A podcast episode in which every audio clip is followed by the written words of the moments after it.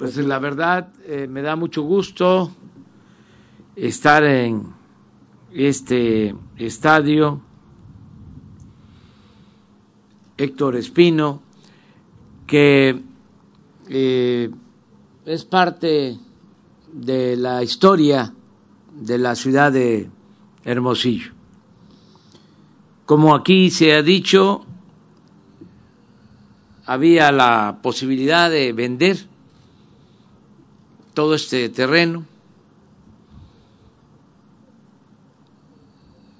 alrededor de ocho hectáreas, ochenta mil metros cuadrados, y eh, pues utilizar el terreno para una plaza pública.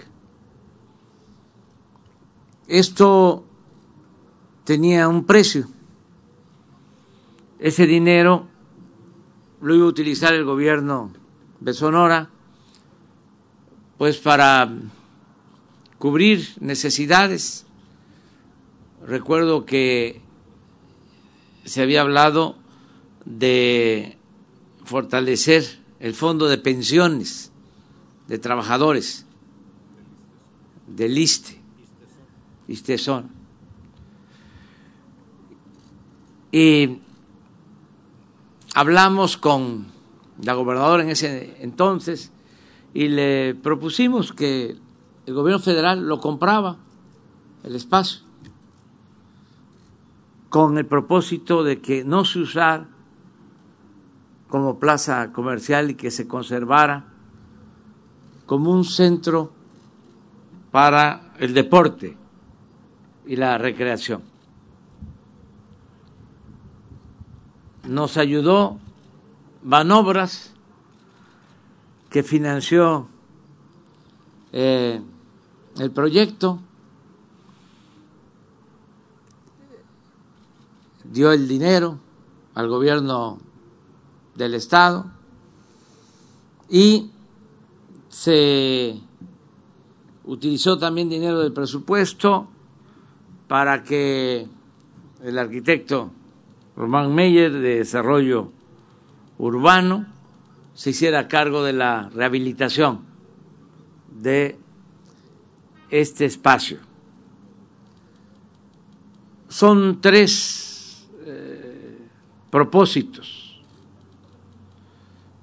Lo primero es que se tenga eh, una escuela para que se formen los jóvenes, que esta escuela de deporte permita que se formen entrenadores, maestros de educación física y que se les garantice cuando terminen un trabajo en la Secretaría de Educación Pública su base es estudiar para técnico deportivo. Lo segundo es que al mismo tiempo puedan eh, entrenar para ser beisbolistas y poder jugar en ligas profesionales, hasta en grandes ligas. Son las dos opciones. Están estudiando y están entrenando. Este es un modelo nuestro. Nos debemos de sentir orgullosos. Esto no es con todo respeto lo que aplican en grandes ligas para sus escuelas en Dominicana, donde es puro béisbol,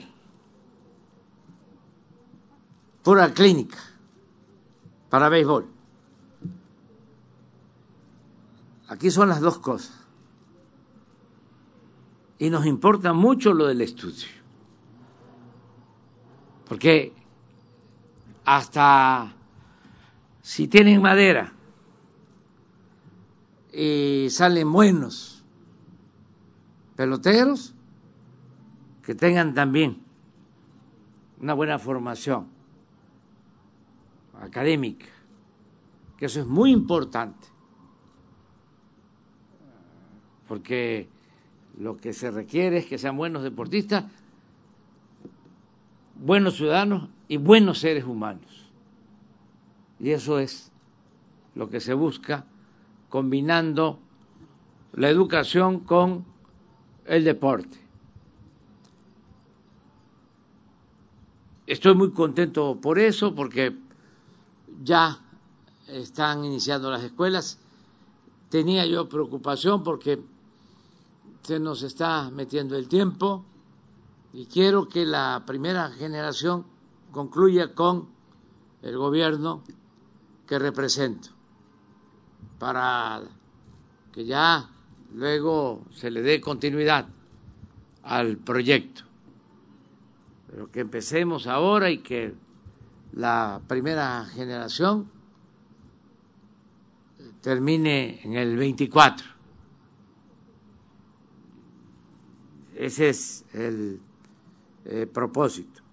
Van a tener sus becas mientras estén aquí estudiando y desde luego sus maestros, tanto para lo académico como sus maestros para el deporte. Aquí ya saben que el maestro encargado del deporte es eh, el Calimán Robles. Él va a estar a cargo de todo lo relacionado con eh, la práctica deportiva. Ya el plan de estudio contempla las horas para la escuela y las horas para el entrenamiento. Eso ya creo que está definido. Eh, invitamos a Fernando Magro Soto,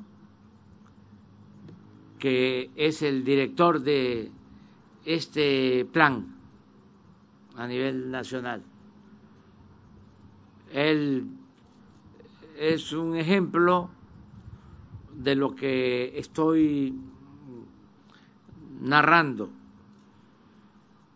Él este, tenía madera, eh, podía jugar béisbol profesional, pero tenía la presión también de la familia para estudiar y se inclinó por lo del estudio.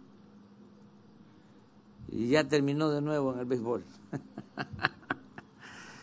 este, porque esto se lleva en la sangre. Eh, lo de el béisbol, así como otros deportistas, ¿no? Eh, quieren mucho su actividad. Entonces, Fernando va a estar a cargo de todo el plan. Son cinco escuelas. Es eh, Hermosillo, es Obregón, es Texcoco en el Estado de México, es eh, el puerto de Veracruz y Campeche. Teníamos pensado que fueran más, pero para hacerlo bien, decidimos eh, trabajar en estas cinco escuelas. Hay otras escuelas, hay una escuela especial de atletismo, hay una escuela especial de boxeo, esa está en la Ciudad de México, igual, con el mismo concepto, la misma filosofía. Y eh, yo espero que salgamos bien. Dentro de poco tengo una reunión con el comisionado de grandes ligas, ya he hablado con él, para buscar garantizar continuidad al programa. Cómo ellos eh, invierten para adelante. De aquí al 24 no hay problema. Bueno, dependiendo de lo que diga la naturaleza y el creador, pero no considero que haya problema. Bueno, y también, sobre todo, lo que diga el pueblo. Pero pienso que voy a terminar mi mandato hasta septiembre del 24. Y hay que pensar eh, qué hacer después del 24. ¿Cómo dejamos blindado el programa?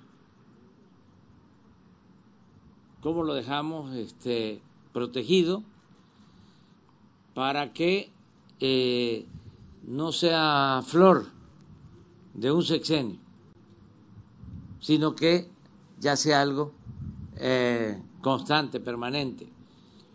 En eh, grandes ligas hay mucho interés por México y por el béisbol,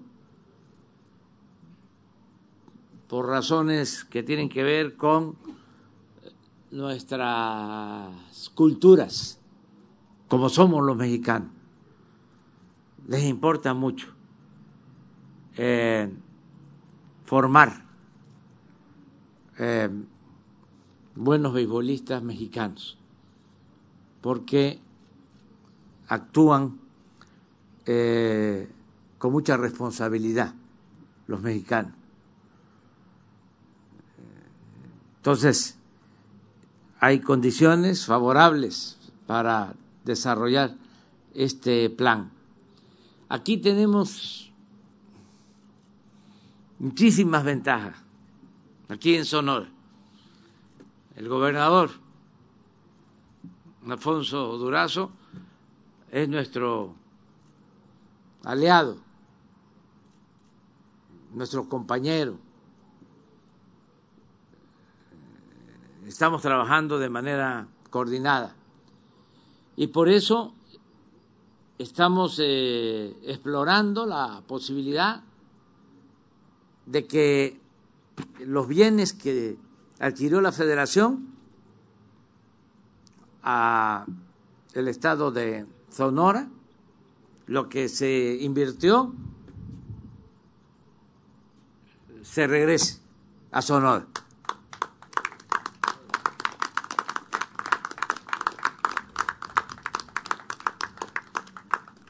Ahí Jorge y el secretario de Hacienda.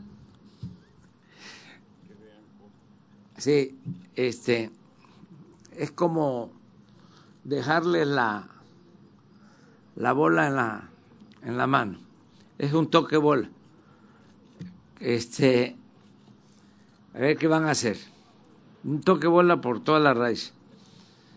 Este, pero ellos van a buscar la manera para que este, se regrese el estadio al gobierno del Estado, en coordinación con la Federación por el plan deportivo. Y también que decidan sobre cómo utilizar el resto del terreno, siempre pensando en eh, la gente en los jóvenes, no solo en lo mercantil, en lo lucrativo, en lo comercial, sino espacios para que las familias puedan disfrutar de estos espacios públicos, que es muy importante como aquí Román lo expresó.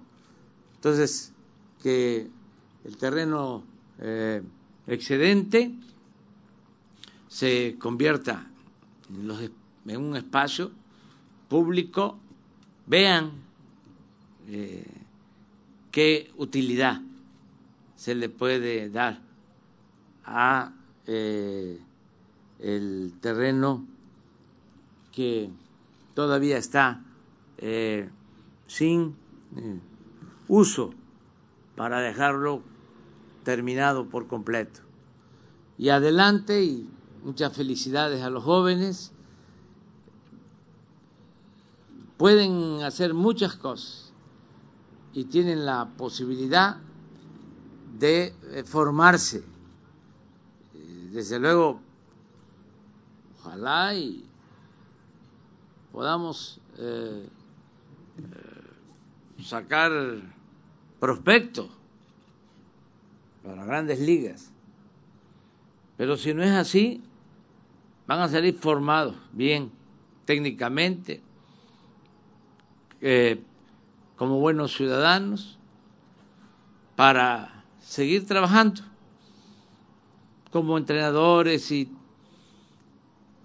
preparadores eh, físicos, en fin, todo lo relacionado con el deporte que es muy importante, es medicina preventiva el deporte. Y tiene muchas cosas buenas, aleja a los jóvenes de la tentación de los caminos equivocados, de la delincuencia, de los vicios.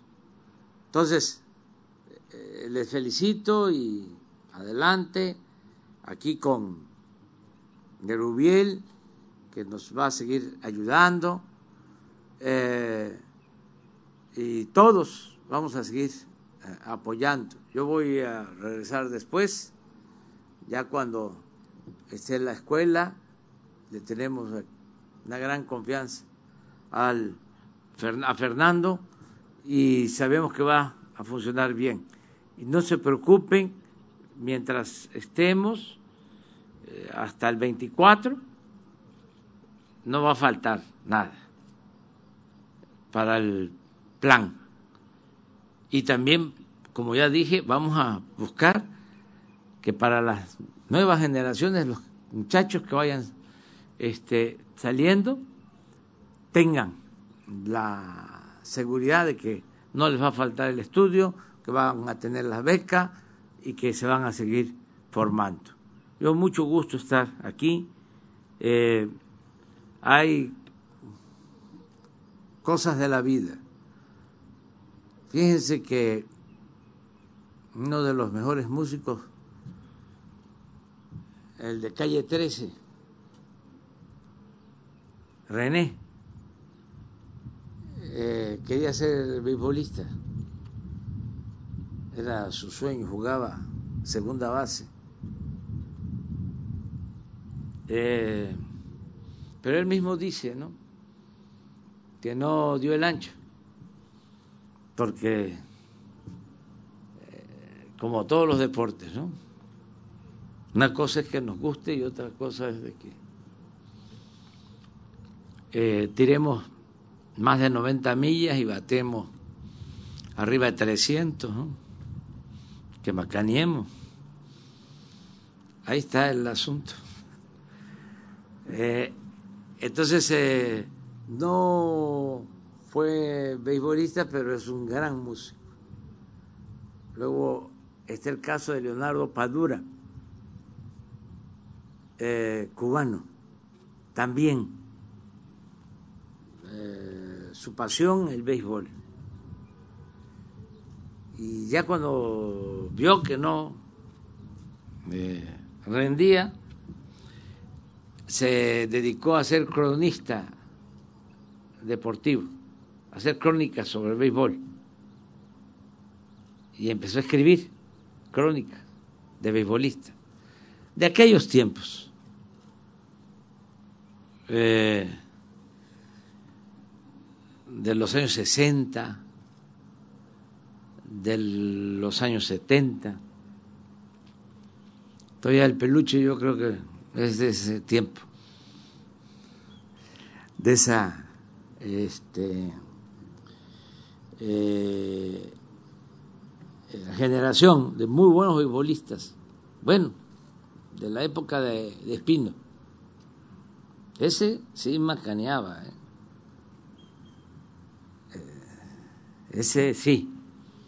tenía poder. Y pura muñeca. Bueno, entonces Padura eh, fue cronista deportivo. Me llegó a mí un libro de él hablando del tiempo en que empezó la revolución cubana y de cómo muchos peloteros, toda esta historia que ha llegado hasta nuestros días, eh, salían y otros cómo decidían quedarse. Y él hace una crónica de los mejores beisbolistas de ese entonces, de Cuba. Los mejores pitchers, los mejores catchers, el mejor bateo. Muy interesante. Bueno, pasa el tiempo y ahora resulta que Padura es un gran escritor, gran literato, que si eh, hay justicia, no lo quiero perjudicar, pero eh, él sería merecedor a Premio Nobel de Literatura. Tiene unas novelas extraordinarias, este hombre. Eh, yo jugaba béisbol en mi pueblo.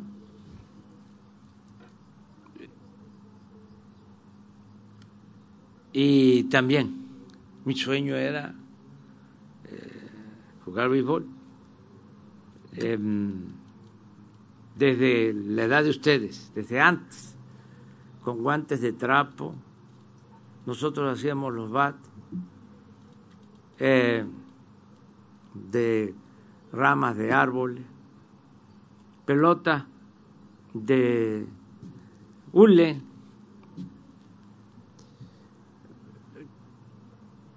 y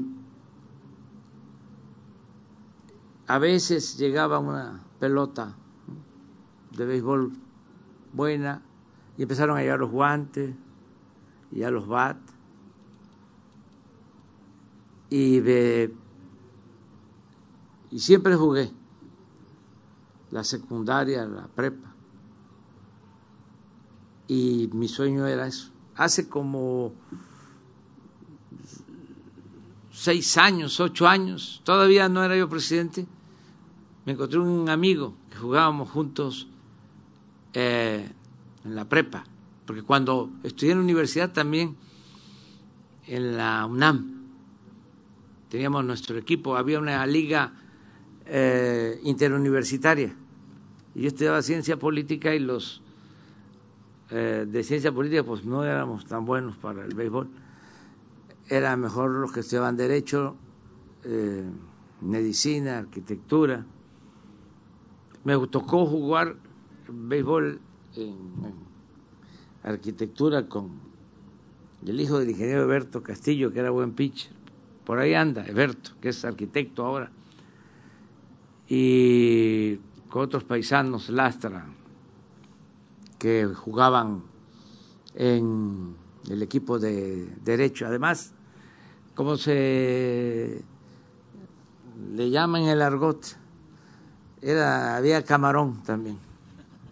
Este, como yo jugaba bien, eh,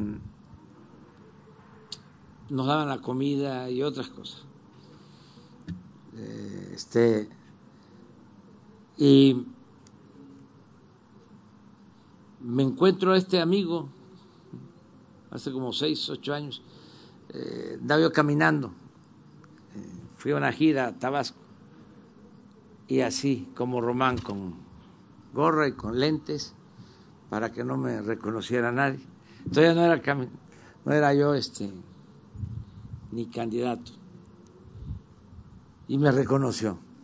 Valdivia se pide. Oye, Andrés Manuel. Y yo pensé ¿Qué ibas a hacer? Pelotero de grandes ligas. Y mira, vas a ser presidente.